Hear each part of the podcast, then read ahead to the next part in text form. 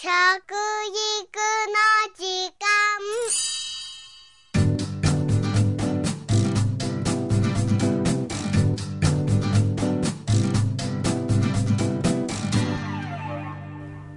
服部幸男です。食育の時間ポッドキャスト。前回より内閣府がまとめた食事に関する習慣と規範意識に関する調査報告書を元にお話ししております今回はその中から箸の使い方について見ていきましょう皆さんは、えー、嫌い箸というのをご存知でしょうかねお箸でしてはいけないこととされていることなんですね。寄せ箸。これはですね、器を箸で引っ掛けて寄せることですね。探り箸。料理の下から食べたいものを取り出すことですね。刺し箸。箸で刺して食べるんですね。移り箸。一度箸をつけた料理を食べずに他の料理へ箸を移すことなんですね。かき箸。茶碗に直接口につけてかき込むことなんですね。渡り箸。器に箸をかけ、渡して箸を休ませることなんですね。広い箸。箸と箸で料理を渡し合う。などいろいろありますよ。今申し上げた7つの嫌い箸について全部知っていると答えた人は全体の6割、62.5%でした。つまり4割の人はいくつかの嫌い橋を知らなかったということなんですね。これも普段から注意されないで育つとそういうことになるし、その親御さんがそれを知らないっていう場合もありますもんね。知らなかった順は、えー、渡し橋が一番多くて24.6%。続いてですね、かき橋が13.5%、探り橋が7.8%となっていますね。そしてこれらの嫌い橋に対する不快感を尋ねたところ、一番不快だと感じるのは寄せ橋ですね。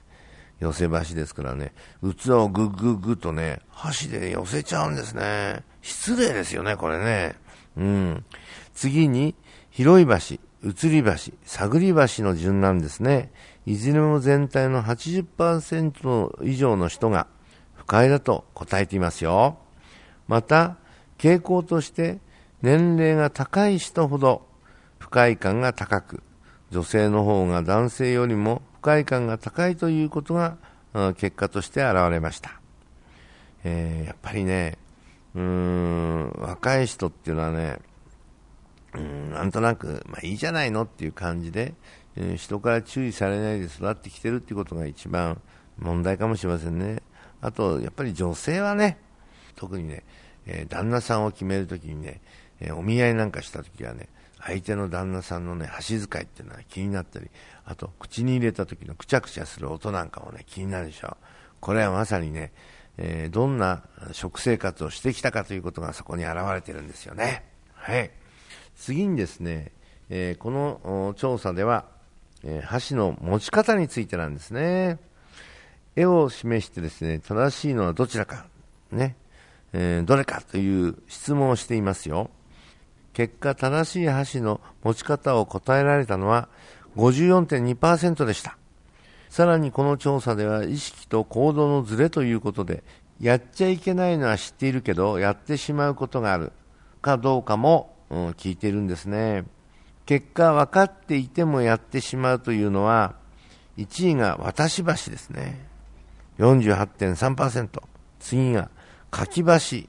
これはね、駆け込んで食べることですね。が、パッパッ、ざわざわざわざわ。よくやってしまいますよね。特にお茶漬けの時なんかこういう感覚。これはまあ、いや、お茶漬けの場合はいいわけですけどね。39.4%。3位が、刺し箸。ね。もうこれはあの、お芋とかそういうのね、ぐさっと刺してね。まあ、滑るものもあるからね、刺した方が安定する場合がありますけども、一応ね、やっぱり、うん、刺して食べたら失礼に当たるかなっていうのはね、普通は習いますけどどうでしょう？この方々が28.5%ということですね。また回答を分析して知らない間にやっている可能性があるものとしてですね、探り橋、やっぱりね、こうやってね、どこにあんのかなとかね、好きなものしかね、引っ張って引っ張り出さないみたいなね、差し箸ね、やっぱり刺してしまうっていうのはどうしてもあるんですね。移り箸。うん、取ってたんだけど、あ途中でね、変えちゃってね、他のものに移すっていうね、これも、やっぱり移り箸っていうのは失礼に当たりますもんね。うん。最終的にはですね、この調査結果ではですね、箸の使い方と肘をつかないね、その他の食事のマナー、そして公の場でのマナーの相互関係について、いずれかのマナーを守っている人ほど、他のマナーもですね、きちっと守っていると、そういう傾向が明らかになっているんですね。箸の使い方一つとってもですね、その人の人間性や規範意識のあり方に結びついているということが証明されたわけですね。食育の時間、服部幸雄でした。